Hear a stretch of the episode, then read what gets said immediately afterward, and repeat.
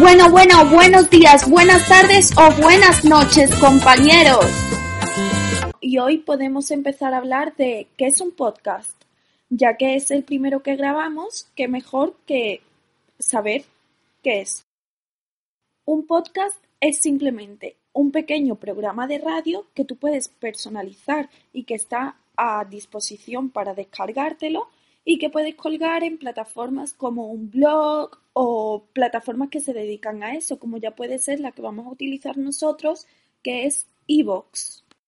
La forma de editar un podcast puede ser un poco complicada si no estás acostumbrado a manejar con tecnologías, pero con un par de clases y técnicas que te digan, todo solucionado. Lo primero que tienes que hacer es descargarte un programa de edición de audio. Una vez descargado este programa, tendrás que buscar otros que te permitan poder descargar música que no contengan copyright para hacer lo más atractivo posible tu podcast. Y ahora os estaréis preguntando, ¿y esto, Ana, en educación?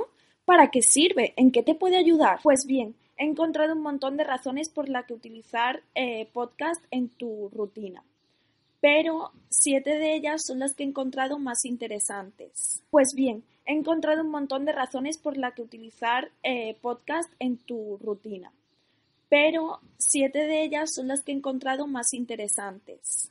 Con el podcast en la enseñanza, los alumnos pueden tener más autonomía a la hora de adquirir los conocimientos, porque pueden hacerlo donde y cuando quieran.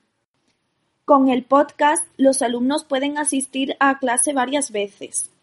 Es decir, ya que el podcast está a disposición de ellos cuando quieran o lo necesiten, pueden escuchar una parte de esa explicación eh, las veces que le haga falta hasta adquirir los conocimientos. El siguiente punto lo encuentro muy interesante, ya que el podcast invita a ser menos sedentario. A diferencia de, por ejemplo, el vídeo, donde tienen que estar delante de una pantalla, con el podcast pueden ir aprendiendo repasando conceptos mientras hacen otras cosas. Uno de los principales problemas que tienen los profesores es que los niños, sus alumnos, no repasan al llegar a casa. Pues bien, con el podcast te permite estar en la cabeza del niño durante más tiempo, que presten más atención y que, por supuesto, cuando lleguen a casa puedan seguir repasando esa lección que se ha dado por la mañana en clase. El formato podcast da mucho juego a la hora de hacer que un alumno retenga esa información. Por ejemplo, con los ruidos, los efectos de sonido. Podemos usar a lo mejor el storytelling para que recuerden mejor la historia de un país. Y si con el podcast lo pueden escuchar varias veces, pues mucho mejor. El podcast puede parecer algo complicado de llevar a cabo, pero simplemente empezando grabando algunos conceptos que deban retener los alumnos en un archivo podcast y que se lo vayan poniendo todos los días, con eso ya tendremos un gran trabajo hecho.